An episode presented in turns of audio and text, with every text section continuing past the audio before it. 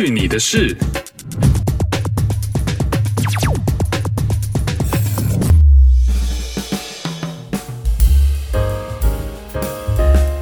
哎呦，这里是去你的事，我是 RT。今天喝的呢是最大众的清酒品牌之一月桂冠 Genki Kan。因为最近天气比较凉，所以来喝一个热的，Cheers。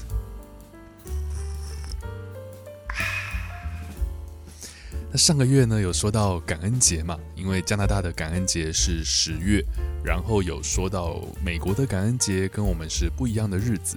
那既然呢来到了美国的感恩节 Thanksgiving，那我们就来聊一聊两边的感恩节有什么样的差别吧。首先第一个呢就是日期，呃，加拿大的感恩节刚才说到是十月，那是十月的第二个星期一，Yes，是一个星期一。而美国的感恩节呢，是十一月的第四个星期四。我自己觉得呢，十一月第四个星期四基本上跟圣诞节就只差一个月而已。我觉得离圣诞节有点太近了，这么短的时间吃两次大餐，感觉好像有点受不了哦。不过啦，当然在十一月底呢，也是有它的好处的，那就是如果你已经结婚啦，或是你有另外一半这个朋友。那在这种合家团圆的日子，因为感恩节有点像是我们华人那种过年的感觉嘛。那有时候呢，可能会说啊，要去跟谁的家人一起过，或者跟你的家人过，还是跟我的家人过，这样的事情可能会纠结。尤其是如果今天你的这个家人跟你呢是在不同的城市，甚至呢是在不同的州这样生活的话，感恩节跟圣诞节就很难说，呃，一天在这边，第二天再去另外一个人家，这样就很难两边跑。那因为十一月底，其实圣诞节的气氛都已经出来了，其实也都蛮浓的了，已经。所以呢，如果说感恩节是在其中一方的家人过，那圣诞节呢，诶，就可以去另外一方这样子。那其实啊，曾经呢，加拿大的感恩节也是在十一月的，但是呢，在一九五七年的时候，加拿大政府呢，为了不让感恩节和这个十一月十一号的国殇纪念日撞期。没错，这里的十一月十一日不是光棍节，并不是要 shopping 的日子。这里的十一月十一日呢，是国殇纪念日，是一个比较庄严、比较庄重的一个节日。为了不让这个感恩节跟它撞期呢，所以就把它改到了十月了。那至于两个国家的这个感恩节的起源呢，其实也不太一样。但是呢，因为毕竟年代都非常久远了。所以，我这边的说法呢，也只是一些流传的说法啦。如果你听过，或是你知道一些不同的解释，那也非常欢迎你来跟我们留言分享。呃，加拿大的感恩节呢，其实最主要是源自于欧洲。当时呢，对于农作物收成的时候，有点像是感恩丰收这样的意思，感谢上帝给大家这个农作物啊，感谢上帝这一年的这个好天气什么之类的了。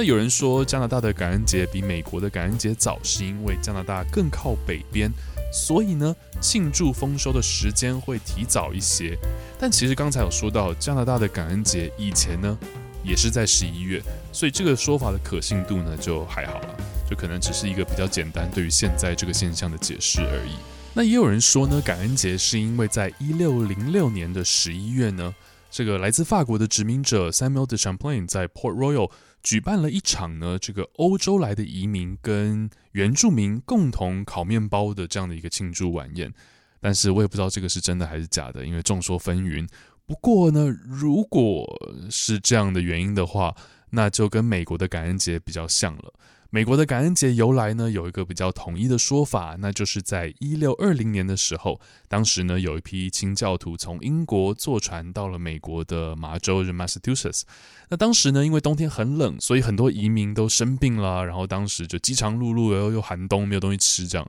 那当地的这个原住民呢，就教他们怎么种植一些可以吃的植物啊。怎么样可以打猎啊，种玉米嘛，让他们可以生存。所以呢，为了感谢他们，就有了感恩节这样的一个节日。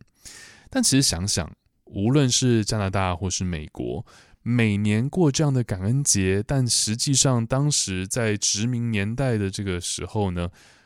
都大量的迫害原住民。其实听起来也是蛮讽刺的哦。Anyways，美国的感恩节呢，还有一个很特别的地方，就是美国感恩节是星期四嘛。那礼拜五呢，叫做 Black Friday，就是黑色星期五，不是那个十三 号的黑色星期五，是感恩节之后的这个星期五。Black Friday 呢，就是要大肆的疯狂 shopping 的这时候。感觉也像是商人弄出来的一个噱头了。But anyway，的确在以前会有很多很多东西都有打折，其实现在呢也会有，但很多时候你可能要去注意一下，是不是它这个东西呢特别 mark 的比较贵，然后再跟你说打折，但其实是一样的价钱这样。So anyway，很多了，现在 Amazon 啊，任何商场啊什么的，就就算加拿大也会有 Black Friday，买一些电器，比如买电视啊什么，的确会有一些优惠。So I guess 也是一个好方法，尤其是因为这边当地的朋友呢，在圣诞节的时候都要跟家人交换礼物嘛。那你可能在这个时候呢，去买一些圣诞节要用的礼物呢，可以省一点钱。Anyways，所以啊，这就是美国跟加拿大的感恩节的区别啦。All right，啊，最近还有什么事情呢？嗯，最近大温地区其实还蛮不太平的。呃，其实以天气来说呢，这一整年都不是很太平。像是今年夏天，我之前也说过，这边出现了破纪录的热浪，热死了好几百人，非常的恐怖。然后呢，在前两个礼拜吧，居然出现了龙卷风，like actually 真的龙卷风。我在这边十六年了，从来没有听说过这里有龙卷风。而上个礼拜呢，这里迎来了一场呃，算是破纪录的暴风雨。有点像是台风的感觉，就是真的是大风大雨的，只是在这里不叫做台风，叫那种 storm 风暴这样。那这场暴风暴雨呢，大到很多内陆的地方出现了土石流，那就冲断了我们 BC 省通往加拿大其他地方的这个一号高速公路的一些路段，蛮多的路段都被冲，either 被这个土石流挡住，或者是 actually 真的把这个路呢冲坏了，有凹陷的，有断掉的，一度呢让我们 BC 省。完全跟这个加拿大其他地方，你说大温地区跟加拿大其他地方，就是算是阻隔开来了，没有个方法可以去到那边。唯一的方法就是你要去到美国，然后绕境这样子。很多人呢都被困在一些小城镇，然后前后都没有路，很多地方都积水难退。其实偶尔呢，以往了，偶尔会遇到一些大雨，然后会有一些排水的问题，然后会有些积水。但是呢，都不到会有危及生命的程度。通常呢，车子都还是可以开过去的。但这次呢，真的不太一样。这次最恐怖的呢，是离温哥华大概八十多公里的地方吧。那里呢，大部分是农田，养牛啊、养鸡啊、种菜的田，这样很多，整片被淹没了。就你看到照片，真的会吓死人，就整个全镇都要疏散的那种。其实事后真的有很多呃一些记者啊，还有一些消防单位、救难单位呢，都有在高空中拍那种高空照片，是看了真的非常非常的恐怖。那因为这次的这个大淹水啊，很多报道了，就出来之后才知道，原来那个淹的最夸张的地方呢，在一百年前，那边其实是一个湖，很大很大的湖。那个时候呢，很多农农夫。会在湖的附近呢务农、种田啊之类的，因为有水源嘛，很方便。然后土壤呢也很肥沃。那没几年呢，会有因为天气的关系啊，一些季节性的问题，或者是可能呃那年的这个呃冬天雪下的特别多，在山上的雪积雪特别多，所以到了春天的时候，这融雪下来水就特别多，那湖呢就会变大，就会淹上来嘛，湖会越来越大，就会让农作物的损失很惨。根据当时的这个记录，这个湖呢最大最大的时候，甚至是超越到美国的边境的是有过线的。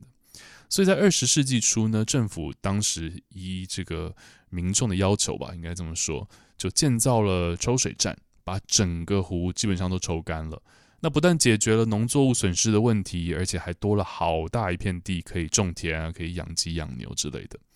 但问题就在于，像这样子的情况之下呢，如果来了一场像上礼拜这样子很大的这种暴雨的时候，抽水站如果来不及把水抽出去，那就会淹水。那就算抽水站没有坏掉，只要是来不及抽，水就会淹起来。那如果抽水站坏了，比如说抽水站被淹没了，哇，那真的是后果完全不堪设想。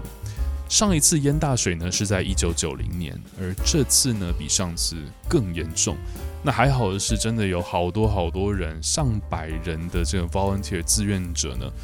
知道这样的情况之后呢，真的就是奋不顾身的冲向抽水站，然后奋力的拿沙包啊什么的保护抽水站，让抽水站不要被水淹没，让它可以正常的工作。这样，刚刚说到高速公路被冲断嘛，然后铁路也有受损，所以接下来出现的一个问题呢，就是运输一些民生必需品呢，尤其是如果它并不是本地生产的话，就会 delay 很多。然后果然呢，这个消息一出来之后就，就哇，又出现了抢购潮。一瞬间好像回到了二零二零年三月疫情刚刚爆发的时候，然后那时候我们就想说，Here we go again。但还好了，就是这次大家恢复理智，恢复的比较快。那当然，超市什么的也都比较快的做出反应，毕竟，you know 已经有经验了，什么东西要限购啊，什么东西只能买一个，只能买两个，很快就执行了。那当然了，其实每次天灾人祸呢，都会体现出人性的黑暗面。但同时也会体现光明的一面，像是呢高速公路被冲断的第二天，就有很多民间团体。那最主要的呢，其实是印度的锡克教徒。呃，温哥华有很多印度人嘛，尤其在 Surrey 那个地方有很多锡克教徒。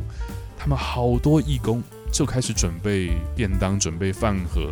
然后他们自己掏腰包、自己花钱租直升机，去把这些食物送去给困在路上的人。因为好多人困在路上，有可能是他在高速公路上，就前面被冲断，后面也被冲断，他们卡在中间，什么都没有。有些人他可能是困在离一个小镇比较近，他可以去到这个小镇，但前后路可能也被阻断了之类的。那当时呢，其实连政府都还没有反应过来，他们就已经开始伸出援手了，开始帮这些被困在路上的人，让他们有东西吃啊，让他们。保暖啊之类的，其实真的是很体现人性的这个温暖的地方。还有像是刚刚讲到一些小镇嘛，因为可能本来只是路过的旅客呢，因为没有办法继续往前走了，所以只能暂时留在当地的这个小镇。那个电影院啊，就是当地小镇的电影院呢，居然就开始免费的播放一些电影啊，给大家打发时间啊，播放一些小孩看的电影，让带小孩的家长可以喘一口气，让当地的居民呢，也都是尽量的提供食宿。还有当地的学校体育馆呢，也开放让大家可以休息啊，可以洗漱之类的。所以你看到这些新闻，看到这些消息的时候，就觉得 OK，即使在最极端的情况之下，人真的还是善良的，还是有爱的。最后我想说呢，气候变迁真的是真的。如果我们再不做点什么的话，这种极端天气将会是常态。那最后受害的，当然还是我们人类喽。如果你喜欢这期节目的话，请记得分享给你身边的人。想要跟我们留言互动，可以到 Instagram 上面搜寻 findyourself.ca，或是去你的事就可以找到我们啦。去你的事，我们下次再见。